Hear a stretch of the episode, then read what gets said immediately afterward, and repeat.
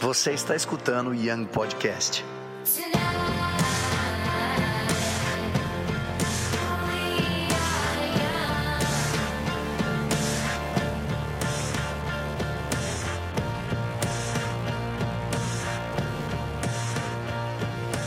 Sabe, eu quero falar um pouco sobre avivamento.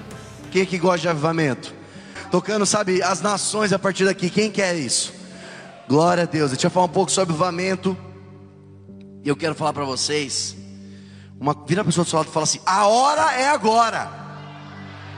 A hora é agora do avivamento. Vocês não têm, vocês não têm noção. Uau, eu vou falar, eu vou falar sobre uns quatro avivamentos aqui que aconteceram. E depois a partir deles, a gente vai entrar no texto. Quero mostrar uns vídeos também. Mas vamos lá, 1904, 1905. Já começou a pregação. 1904, 1905, um jovem chamado Evan Roberts estava lá fazendo seu seminário teológico em Gales. E aí, lá no seminário, ele recebeu o batismo do Espírito Santo, o Espírito Santo começou a queimar no coração dele, e aí o Espírito Santo começou a trazer no coração de Evan Roberts os nomes, a, a, a feição das pessoas, dos amigos dele que estudaram com ele, que cresceram com ele lá do interior de onde ele era, porque ele estava estudando na capital. E aquilo começou a queimar no coração dele. Ele começou a tipo, mano, é aqueles caras, eu abandonei esses caras para vir aqui para a capital para estudar. E meu, mas aquelas pessoas. E o Espírito Santo começou a girar isso no coração dele. Evan Roberts larga o seminário. Pelo amor de Deus, eu estou mandando você largar o seminário. Estou dizendo o que aconteceu. Ele larga o seminário, ele volta para o interior. E Evan Roberts começa uma maior eh, colheita de almas da época moderna. Em um ano, Evan Roberts, com aquilo que Deus estava queimando no coração dele pelos perdidos. Em um ano, Evan Roberts ganha mais de 100 mil pessoas para Jesus. 100 mil almas vieram para Jesus através daquilo que Evan Roberts disse. Ok, Espírito Santo, você me ungiu, eu fui cheio de você. Está na hora de eu ir até esse perdido. 100 mil pessoas. E o mais incrível, além desse despertar que Evan Roberts tem, além dessas 100 mil almas, essa colheita enorme, cara, existiu uma transformação na sociedade ali. E você tem ideia, Gales, naquela época, muitos oficiais de justiça, muitos policiais, foi mal aí, Luiz, mas começaram a ser demitidos, velho não tinha trabalho para fazer, porque não tinha mais violência. Todo mundo era crente, todo mundo tipo se ajudava, não tinha mais, é, enfim, não tinha mais violência. E os, e os, policiais começaram a tipo, mano, não tenho mais trabalho, o que, que eu faço? Aí policiais começaram a largar tudo e virarem pastores. Eita, Luiz. Olha, olha o que o poder de Deus fez. E esse acontecimento, cara, foi chamado de avivamento em Gales. Estou falando bem resumido, tá, gente? Vamos lá, um ano depois, pelo que aconteceu ali em Gales, um missionário presbiteriano, Jonathan Gorgoff, vai lá para a Coreia do Sul, e ele começa, ele começa a pastorear uma igreja lá, e aí eles estão numa igreja, uma igreja enorme, provavelmente você já contou, você já ficou sabendo dessa história. E aí, cara, um dia eles estavam orando, orando, orando, ele começou a fazer grandes movimentos de oração. Ele começou a fazer muitos e muitos períodos de oração, 8 horas, 12 horas, até que chegava a ficar 24 horas orando a congregação inteira, e o Espírito Santo veio sobre eles, assim igual Pentecostes. E o mais louco, cara, que o avivamento da Coreia, que foi conhecido, ele foi conhecido, sabe como? Com confissão de pecados. Quando o Espírito Santo veio sobre eles, um cara se levantou aqui no canto, chegou lá no fundo e falou: Fulano, cara, me perdoa, eu estou te devendo tal coisa. E o coração das pessoas começou a ser contrito, e outras pessoas começaram a levantar, e uma pedia perdão para outra, e esse pedindo perdão, pedindo perdão, pedindo perdão, e, e aconteceu um grande avivamento na Coreia, onde, Coreia do Sul, onde nós temos hoje as maiores igrejas do mundo, muitas salvações. Tudo começou com o Espírito Santo vindo até eles e um grande mover de arrependimento começou a acontecer. Imagina que louco, cara. A igreja inteira, tipo, um gritando do outro lado: me perdoa, me perdoa, me perdoa. E aquilo se alastrou pela Coreia do Sul. E hoje nós temos as maiores igrejas do mundo. Tem igreja lá com 800 mil membros. E esse foi conhecido o avamento da Coreia. Mais ou menos também um ano depois, ou quase, era, era tipo ali foi em 1907. Um cara chamado William Seymour, um ex-escravo americano, era pastor metodista ali na Califórnia. E ali numa rua chamada Azusa, ele começa um culto numa igrejinha de madeira ali bem precária.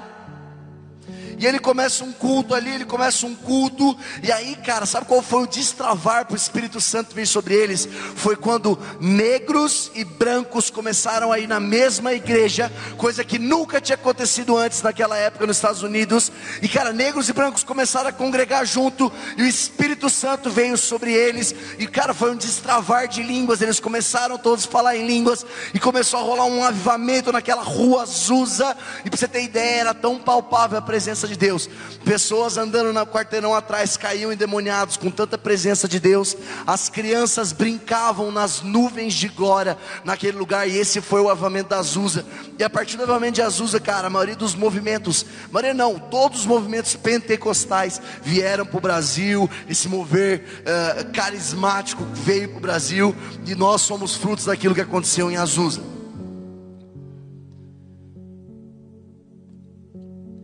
Um outro avamento, vou terminar com ele, ele é, ele é bem mais antigo, mas para mim é o meu preferido, é um avamento que aconteceu por causa de um homem chamado John Wesley.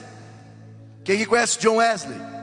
Que homem, cara, John Wesley era anglicano, mas estava muito decepcionado. Ele achava que a vida dele de pastor ali anglicano não estava, ele não estava satisfeito com aquilo que ele estava vivendo. E um dia ajoelhado na sua cama. Eu já fui lá na casa de John Wesley em Londres, cara. Se você vê, tem a marca dos joelhos dele no chão.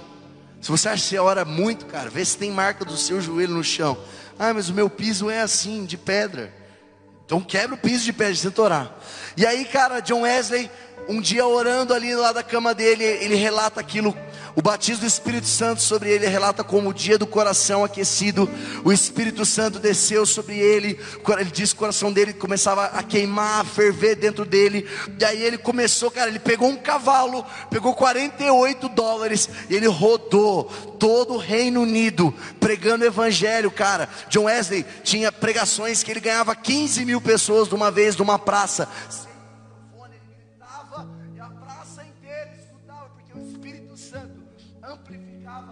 Dele. John Wesley, cara, tem uma frase que é incrível que ele fala: "Me coloco em chamas para que até de longe as pessoas possam me ver queimar". Cara, John Wesley entrava dentro das minas e ele ganhava tipo assim é, 10 mil homens dentro de uma mina no escuro somente, somente com uma vela.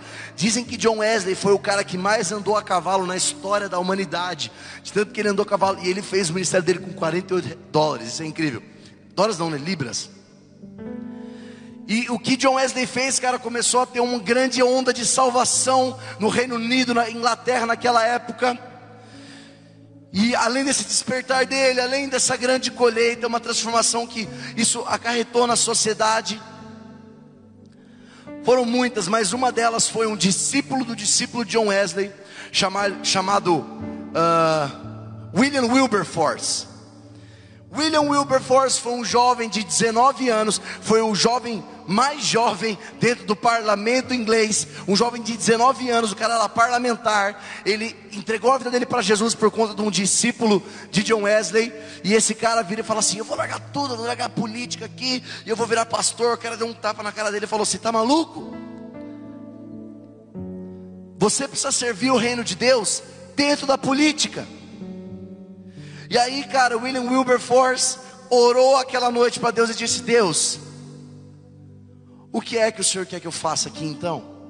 E aí Deus virou para ele e falou o seguinte: William, o que mais dói meu coração hoje no seu país e no mundo são seus irmãos negros que são tratados como escravos e menos que você. E por conta de um homem que se posicionou, não existe mais escravidão por pele no mundo.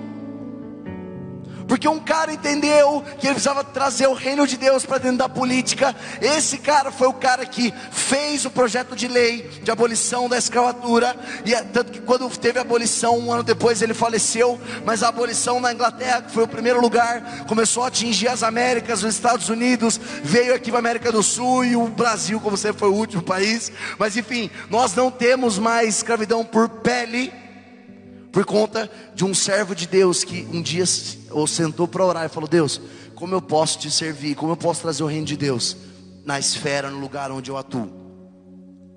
Isso foi uma das coisas que o avamento que John Wesley começou ali na Inglaterra a, a, é, acarretou. Uma outra coisa além da, da, da abolição. Você tem ideia, naquela época, meninas de 12 anos podiam casar com homens de 40 anos. E aí, cara, eles conseguiram mudar a lei para 18 anos, que é meio que o normal, mas, cara, imagina, meninas 18, de 12 anos podiam casar, eles mudaram isso. Bares começaram a fechar e se tornarem igrejas. Quem quer um avivamento acontecendo no Brasil?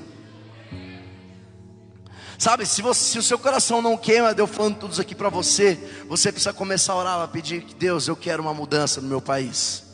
Eu quero uma mudança na minha cidade. Eu quero uma mudança no meu estado.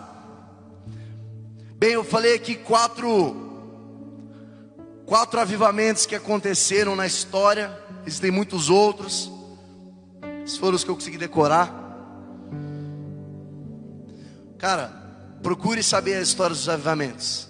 É incrível, te dá muito gás. É, é, leia Caçadores de Deus. Você vai ver quem que é crente de verdade. E sabe, eu quero falar para vocês. Eu estava lendo um dia Isaías 61.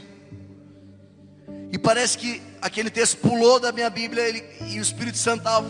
Parecia que o que o Espírito Santo estava me revelando, capítulo por capítulo, cara, parecia que Isaías estava escrevendo para o Brasil de 2019.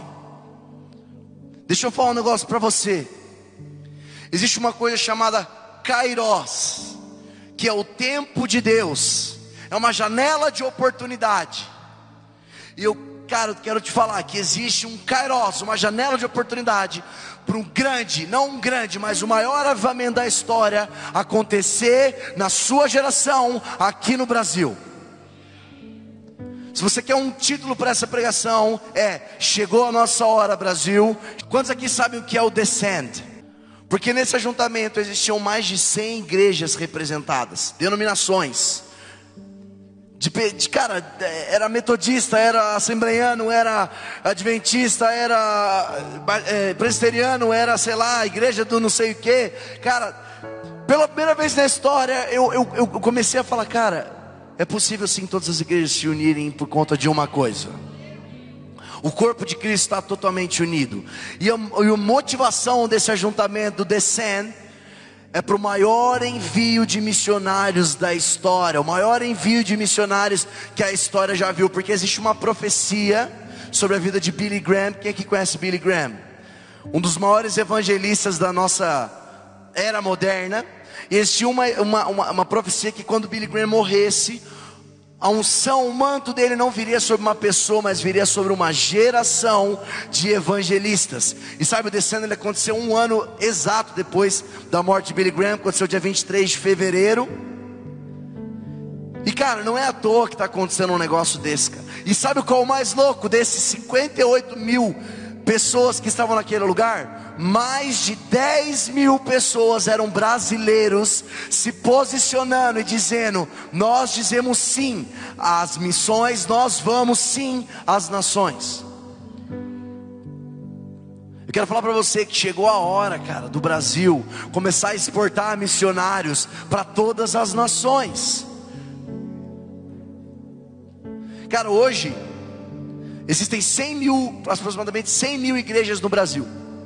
Se cada igreja do Brasil mandasse um missionário, pega você aqui, fala: Ó, pode ir, a gente vai pagar tudo, fica tranquila, vai, faz o que tem que fazer, ganha as multidões que você precisa ganhar. Se cada igreja fizesse isso com uma pessoa, o Brasil da noite o dia seria o maior exportador de missionários da história. Porque hoje em dia só tem 80 mil missionários em campo. Da noite o dia o Brasil ia colocar mais 100 no jogo.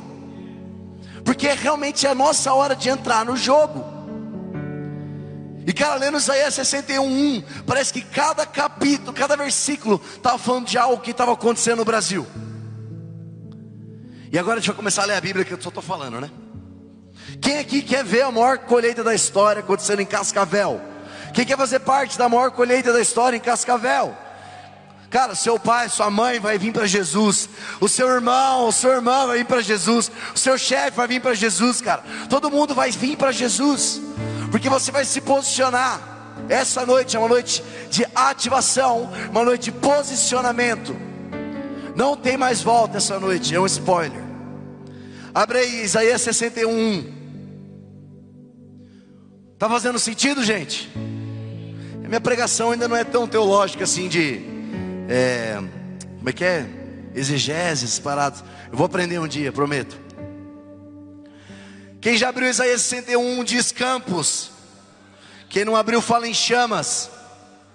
Tem gente que não abriu ainda, abre aí.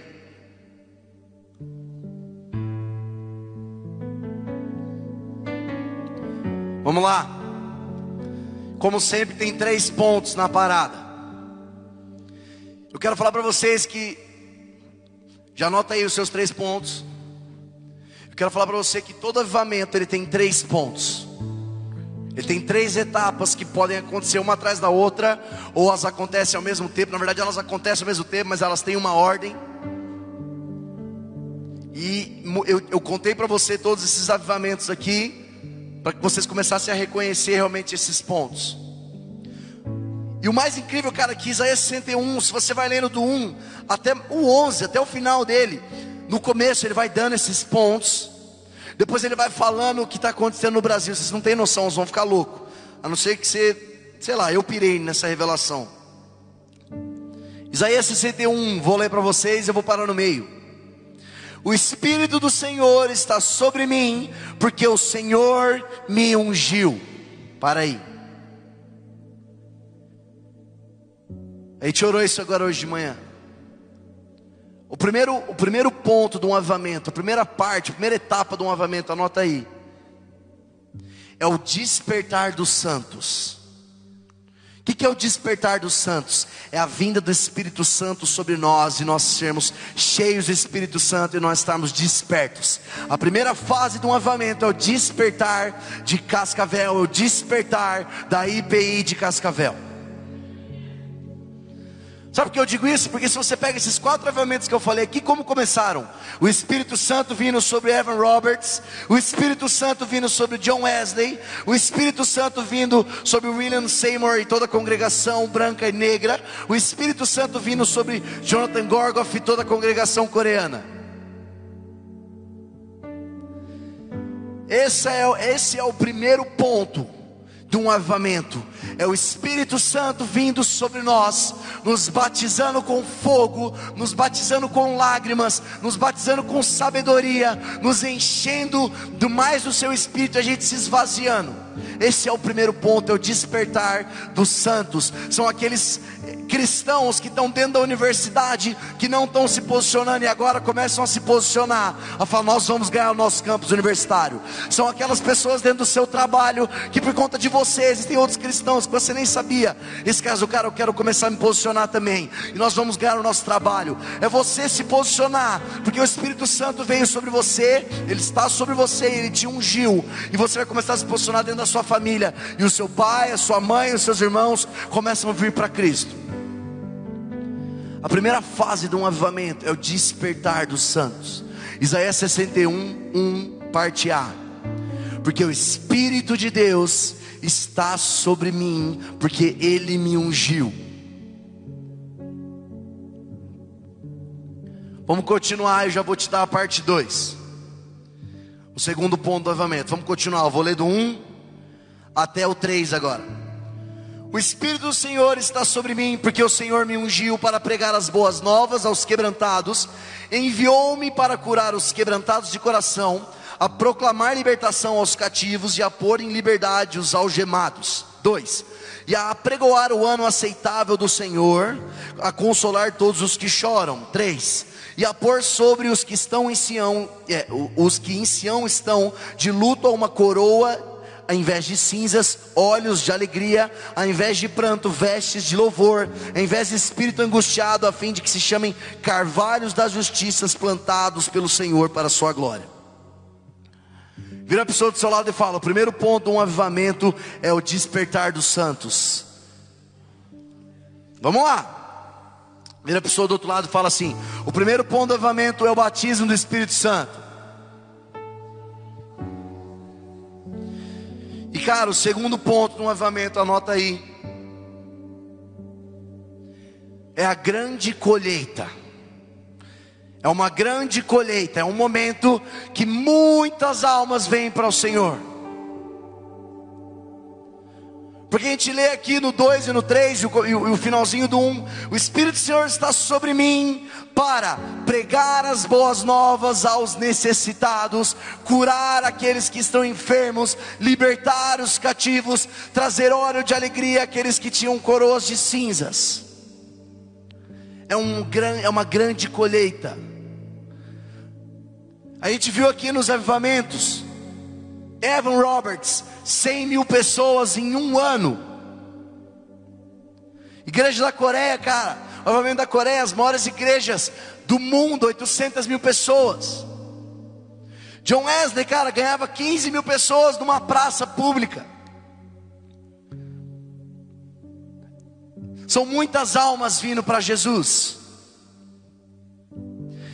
E aí que agora eu vou começar a misturar as coisas, mas o Descend é esse momento, é essa chave que está virando agora no Brasil.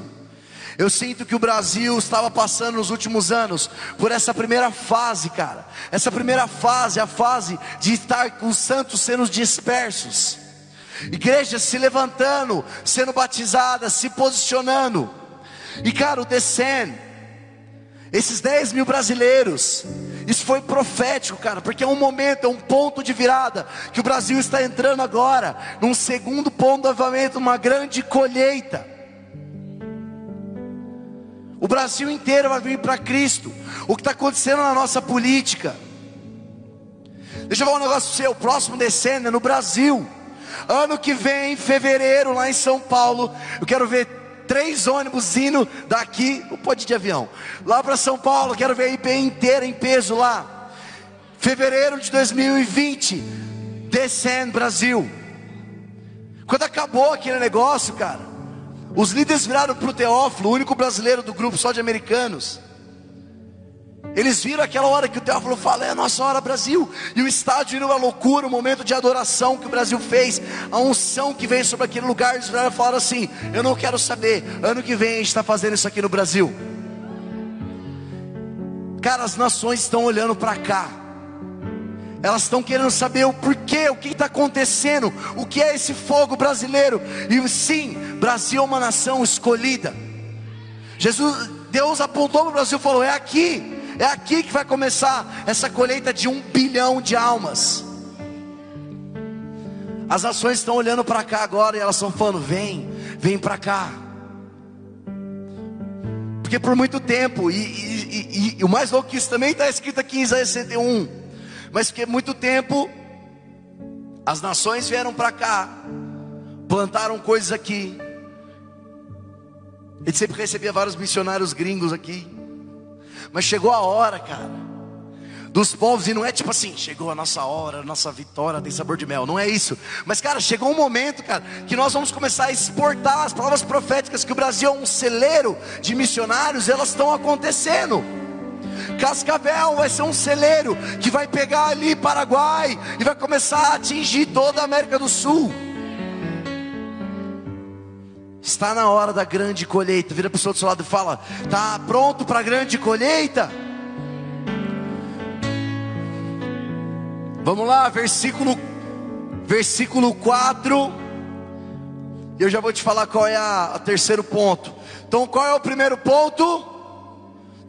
Despertar dos santos. Segundo ponto, grande colheita. Vamos lá, versículo 4. Edificarão os lugares antigamente assolados, restaurarão os de antes destruídos e renovarão as cidades arruinadas, destruídas de geração em geração. O terceiro ponto de um avivamento é uma reforma. Se um avamento ele não combina numa reforma, ele não foi um avamento, ele foi um esquentamento. O terceiro ponto de um avamento é uma reforma, é uma transformação de mentalidade, de cultura, de sociedade. A gente viu aqui esses avamentos. Evan Roberts, os policiais, cara, não tinha mais violência, os policiais tinham que virar pastores. William Seymour em Azusa, cara, começou a quebrar todo essa, esse problema racial dos Estados Unidos, brancos e negros estando no mesmo lugar. John Wesley, abolição da escravatura. Todo avivamento ele termina numa reforma. E como a gente leu aqui, o Espírito do Senhor está sobre nós, um despertar dos santos, para pregar as boas novas, a grande colheita, e restaurarão cidades assoladas, sociedades assoladas. Nós vamos começar a ver uma reforma aqui no Brasil. Uma reforma quando nós estamos posicionando, reforma na política, e é por isso que o pocket se levanta. Reforma na política, reforma na educação, reforma dentro das famílias e dos lares uma reforma na sociedade vai começar a acontecer. Presidentes, economistas, celebridades, transformação de sociedade, cultura, sabe? Cara, vai chegar um momento que a gente vai falar: quem lembra do carnaval? E ninguém vai levantar a mão na igreja. A gente vai acabar com isso. Tipo, não vai existir mais propaganda que fica mostrando mulher pelada, velho. Porque vão se levantar como é, publicitários que vão acabar com isso. Essa é uma reforma. Terceiro ponto de um avamento é uma reforma de sociedade. Esses foram os meus três pontos. Mas eu quero continuar, cara, porque esse texto me deixa doido. Olha, olha o versículo 5. Versículo 5 é aquilo que eu falei. Meu Deus. É aquilo que eu falei dos, dos gringos, enfim, das nações vindo para o Brasil e, e, e, a gente ter essa herança deles. Olha aqui, versículo 5: Estranhos se apresentarão e, se, e apacentarão os vossos rebanhos, eh, estrangeiros serão os vossos lavradores e os vossos vinheteiros. É o que aconteceu no Brasil, nossa herança das nações, quando eles vieram para cá. Mas aí olha o versículo 6: Mas vós sereis chamados sacerdotes do Senhor, e vós chamarão ministros do nosso Senhor, comereis as riquezas das nações, e a, na sua glória vos é, gloriareis. Os caras vieram, as nações vieram, investiram no Brasil, mas chega um momento que nós vamos começar a ser levantados como sacerdócio, é o que está acontecendo no Brasil. Não é à toa isso aqui, não é à toa que vai acontecer no que vem, não é à toa que está acontecendo aqui em Cascavel. Nós estamos levantando e ceando daquilo que eles plantaram, daquilo, a riqueza que as nações trouxeram para cá. Olha o 7, velho. Isso aqui não é tipo, tem sabor de mel. Entenda isso. Em lugar da vossa vergonha, tereis dupla honra. Em lugar de afronta, exultareis da vossa herança. Por isso a vossa terra possuirei o dobro e tereis perpétua alegria. Chegou a nossa hora, Cascavel. Chegou a hora da gente pegar tudo aquilo que muitas pessoas depositaram, as nações depositaram para cá. E está na hora da gente pegar tudo isso, esquecer essa vergonha de vira-lata que o brasileiro tem, pegar essas riquezas, se alimentar, se apoderar desse sacerdócio, se apoderar dessa dupla honra, e está na hora de nós irmos para as nações, porque chegou a hora do Brasil exportar os missionários e transformar e ganhar esse mundo. Uma coisa, cara, que o Todd White, não, o Rodolfo, Rodolfo Abrantes fala que eu acho demais. Você viu o povo mais feliz do que o brasileiro? Você vai, tipo, quem, é que, quem que já fez a viagem internacional? Você vai no aeroporto, velho, você vê, tipo, todo mundo quietinho assim. Ah, sei lá, deve ser francês. Todo mundo ali, pá. Aí você vê um monte de cara dando, conversando, mexendo a mão assim. Nossa, e aí, mano, não sei o que, vestido tudo de Hollister, pagando vergonha. Aí você fala, é brasileiro isso aqui, velho. Deixa eu te falar um negócio. Pregar o evangelho, o evangelho é chamado de boas novas. A boa novidade. Como que você conta uma novidade? Pô, então, pastor Kleber, estou muito feliz. Eu vou casar aí ano que vem. É uma alegria para mim. Não, cara, você vai virar para a pessoa e falar: Cara, Jesus, ele morreu na cruz, mas deixa eu te falar: o terceiro dia, ele ressuscitou, ele venceu a morte, para que você possa ter uma vida eterna. Essa alegria do brasileiro, nós fomos feitos para trazer a salvação para as nações. Não é à toa, cara, Deus é perfeito, ele pensa em tudo.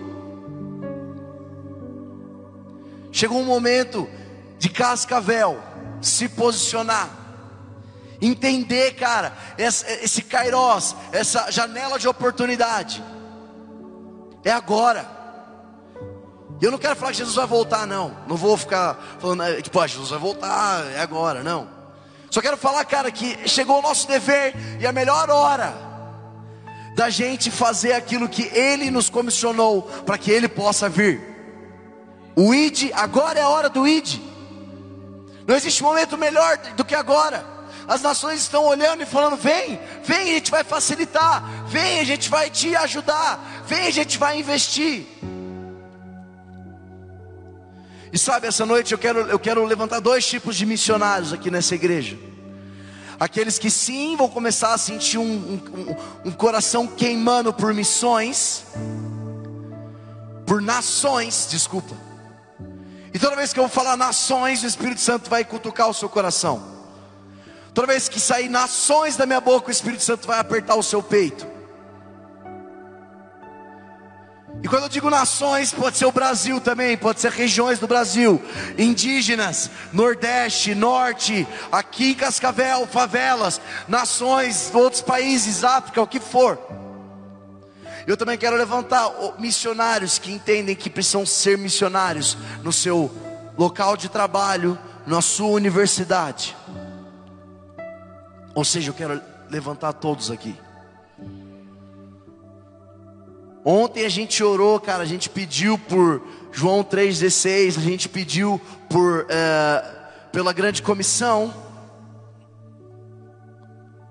Hoje de manhã, cara, a gente orou, o Espírito Santo veio para que nós possamos ser uma igreja madura.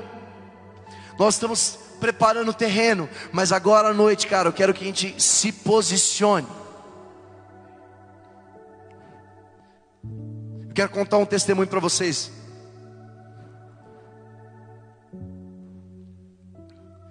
Sabe, ano passado eu fiz 21 Project junto com o pastor e sua digníssima. O pastor é meio Nutella, ele não foi na viagem missionária, mas eu fui. Eu liderei a viagem missionária para a Argentina, Buenos Aires. O louco, Buenos Aires, sim. Buenos Aires, aquele povo precisa muito de ouvir de Jesus, do amor de Jesus, do Espírito Santo. Sabe, em nove dias nós ganhamos 170 pessoas para Jesus. Cara, o Espírito Santo veio naquele lugar e teve uma noite muito especial. Foi uma noite, cara, que a gente falou assim, mano, a gente vai para a rua mais pesada de Buenos Aires. Eu sempre falo isso nos lugares e as pessoas ficam tipo, rua pesada. Qual é a rua mais pesada aqui de Cascavel? Pesada tipo drogas, mulherada. Rua Paraguai? É aqui? Então vamos lá agora, brincadeira. Mano, a gente foi tipo na rua mais pesada, tipo a Vila Madalena, Augusta de São Paulo, lugar mais trash de lá, onde tinha todas as baladas. Tinha uma balada assim com uma bruxa gigante, mó bizarro. E a gente foi pra cima. Eu tava meio xoxo aquele dia porque eu tinha tomado uma bronca do vizinho do apartamento que a gente tinha ficado, falando que ia chamar a polícia, que a gente estava chapando até três horas da manhã cantando, falou que ia chamar a polícia, tá meio mal. Aí fui, comprei um energético, ganhei o cara para Jesus do que vendeu o energético. Aí eu já fiquei, mano, você é louco, Vê, pode trazer os perdidos. Aí logo depois desse cara, eu vi tipo uns 12 adolescentes assim, fumando maconha. Eu falei, ah, eu já fui o maior maconheiro do Brasil. Eu vou pegar esse argentino aqui. Aí comecei a falar de Jesus para eles, comecei a falar de um amor, não sei, comecei a falar. E assim como eu falei hoje de manhã, eu comecei a me posicionar como filho de Deus. E cara, é balela. A criação aguarda ardentemente a manifestação dos filhos de Deus. E de repente estava todo mundo de mão dada, orando, e o Espírito Santo via sobre ele. Um começou a chorar, outro começou a tremer, um começou a dar risada, outro começou a falar: Que é isso que eu tô com medo, tô sentindo. E os doze aceitaram Jesus na frente da balada, velho. E além disso, a gente acabou, mano, já tava tipo, caraca. Aí tava eu uma amiga minha, e aí o cara achou que a gente era um casal, ele falou assim, é, brasileiros, baladita, né, sei lá, é, bolite, que eles chamam. Aí a gente entrou assim na balada, o cara deu VIP para mim, para minha amiga, deu VIP. Falei, ih, Satanás, dando VIP, VIP, meu Deus. Aí entramos, falei, mano, eu vou, eu vou realizar um sonho da minha vida, que é ganhar pessoas dentro de uma balada. E aí eu andando meio com vergonha, assim, meio com medo, ai meu Deus. Aí minha amiga já estava conversando com uma menina e ela tinha um namorado que estava meio boiando. Falei, ah, vamos lá. Comecei a conversar com os dois, ali no meu portunhol inglês. Do nada o Espírito Santo me deu uma visão, uma palavra de conhecimento sobre aquele menino. Eu falei assim, cara, você tem um globo, tá aqueles globo, aqueles globo, tipo de geografia, de geografia, no seu, no, no seu quarto? Aí ele, tenho. Aí, meu irmão. Você acerta a palavra de conhecimento assim, velho, numa balada. Você vai embora. Eu comecei a profetizar na vida dele, comecei a falar que, cara, Deus tinha algo das nações para ele, não sei o que, ele era do Chile. Comecei a falar, pá, pá, pá. De repente o cara estava chorando. Ele aceita Jesus, a namorada dele aceita Jesus. Ele sai da balada com duas pessoas aceitando Jesus, cara. Cara, sensacional. A noite já tinha sido ganha, velho. Tava muito feliz. Mas para mim, a, a minha cereja do bolo foi no final. Já tinha acabado a noite a gente se reúne para contar as pessoas que a gente ganhou para Jesus, nossos testemunhos. E a gente estava lá no meio da praça, assim, tipo, morrendo de frio, três horas da manhã, mas estava muito feliz. E a gente falando papapá, e de repente eu vejo um amigo meu tentando, pelejando, falando de Jesus para um cara, e o cara não queria saber, só queria saber de Boca Juniors e tal. Aí, tipo, ele falou assim: vem cá, me ajuda. Aí eu fui lá, comecei a falar com o cara. Eu falei: não, pode ir lá, eu vou, vou tentar falar com esse cara. Comecei a falar de Jesus para esse cara. Comecei a falar com ele. E aí, eu falei para ele uma hora, eu senti o Espírito Santo falando assim, cara, pergunta se ele me conhece. Eu falei, cara, você conhece o Espírito Santo? Você conhece Jesus? Você acredita em Deus? Ele, cara, Deus eu até acredito, mas Jesus acho que não, e Espírito Santo também não. Aí eu virei e falei, tá, challenge accepted. Botei a mão no ombro dele e falei assim: e se eu começar a te falar coisas sobre o seu design original? aquele que só você sabe sobre você. Eu acabei de te conhecer, certo? Ele, certo. E eu vou começar a falar isso, porque Deus vai começar a me contar isso, eu vou te falar. Você acredita nele? Aí ele falou, aham, uh -huh, tipo meio, quero ver. Falei, é, vamos lá. Botei as, as mãos sobre ele e falei, Espírito Santo, obrigado pela vida dele, obrigado pelo seu amor por ele, mas começa a me revelar agora o design original desse seu filho. E aí o Espírito Santo começou a falar, eu comecei a falar, cara, deixa eu te falar, você, o seu sonho é ter uma família boa, porque a sua família é meio destruturada, e você tem medo de ser um pai, porque o seu pai e sua mãe se separaram. Eu comecei a falar quem ele era, o quanto ele era amável, o quanto ele, o, o quanto ele estava perdido, tal, tal, tal. Comecei a falar, falar, falar, e de olho fechado, assim, ah, quando eu abro o olho, ele está em prantos. E ele vai lá, eu falo, e aí, quer aceitar Jesus? Ele falou, eu quero esse Jesus. Ele vai lá, entrega a vida dele para Jesus, e uau! Só que para mim o mais incrível foi a frase que ele me falou no final de tudo isso. Ele me fala assim: Mentira, antes de falar isso, eu vou te falar uma outra coisa. Segura aí. Você concorda comigo que Deus não precisa correr? Quem concorda comigo, levanta a mão. Deus não precisa correr, Deus está em todos os lugares, todas as coisas estão no controle dele. Mas existe um lugar na Bíblia que fala que Deus corre. Sabe aonde?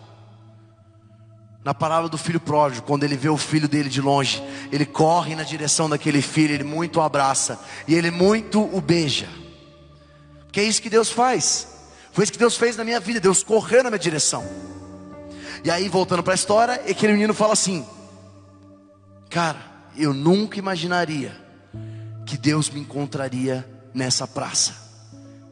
E naquela hora o Espírito Santo falou assim: Você foi os pés de Deus correndo na direção dele. Quando você se posiciona para fazer missões, para falar do amor de Jesus, você está falando, Deus, deixa eu ser os seus pés para correr na direção do seu filho. E eu falei, pois é, cara, eu vim do Brasil aqui nesse dia, nesse exato momento, nessa praça, para falar o quanto Deus te ama. Isso é Deus correndo na sua direção.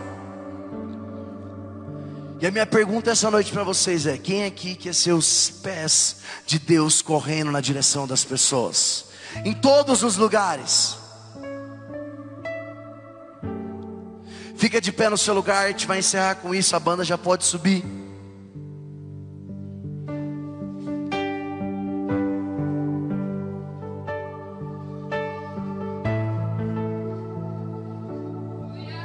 É o momento de nós sermos os pés de Deus correndo na direção dos universitários, correndo na direção dos nossos pais, dos nossos irmãos, dos nossos tios, dos nossos chefes, dos nossos estagiários.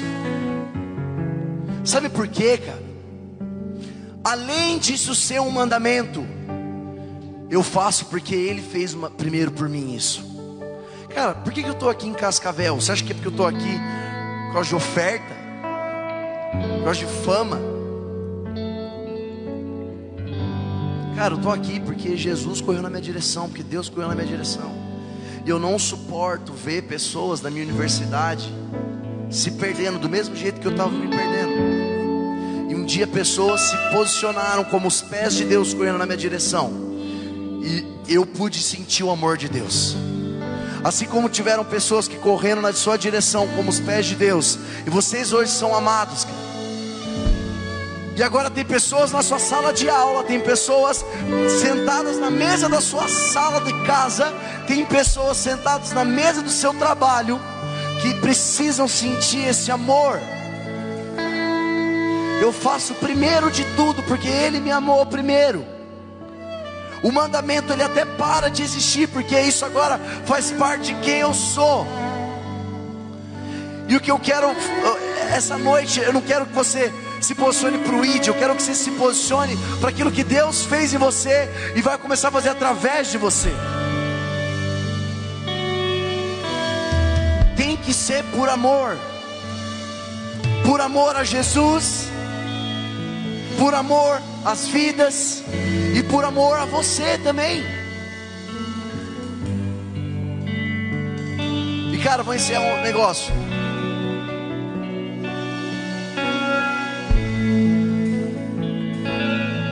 Momento que Jesus está enviando os discípulos dele para tipo um, um teste de campo. E aí Jesus vira para os discípulos, não só os doze, mas aqueles setenta, ele fala assim: Vão, mas peça ao Senhor que envie trabalhadores, porque os campos já estão brancos, eles já estão prontos, mas faltam trabalhadores. Sabe, quando ele fala, peça ao Senhor que envie, essa palavra envie, no original, ela, ela é equibalo. Equibalo. E é muito louco, porque equibalo é a mesma palavra que Jesus usa quando ele expulsa demônio. Sabe por quê? Sabe o que significa equibalo? Significa enviar sem direito de volta sem direito de voltar para casa, sem retroceder, sem desistir. E naquela hora, Jesus está falando: peça ao Senhor que equibalo os trabalhadores, que equibalo os missionários, que equibalo a IPI de Cascavel, que eles possam ir para as nações, para o bairro, para casa, sem direito de retroceder. E cara, eu estou fazendo aquilo que Jesus tá, que pediu naquela, naquela, naquela passagem. Eu estou pedindo ao Senhor que equibalo vocês, que vocês se posicionem com equibalo, que vocês entendam tudo isso que está acontecendo, cara. Essa janela de oportunidade, e é o momento de ganhar cascavel. Da maior colheita que a IBI já viu na história, a maior colheita das universidades da história. É o momento de se posicionar. Feche seus olhos. Coloque a mão assim na sua barriga e peça ao Senhor as dores de parto que Paulo tinha sobre a igreja de Gálatas que estava se perdendo. Peça as dores de parto, cara. Paulo tinha dores de parto pelos perdidos de Gálatas.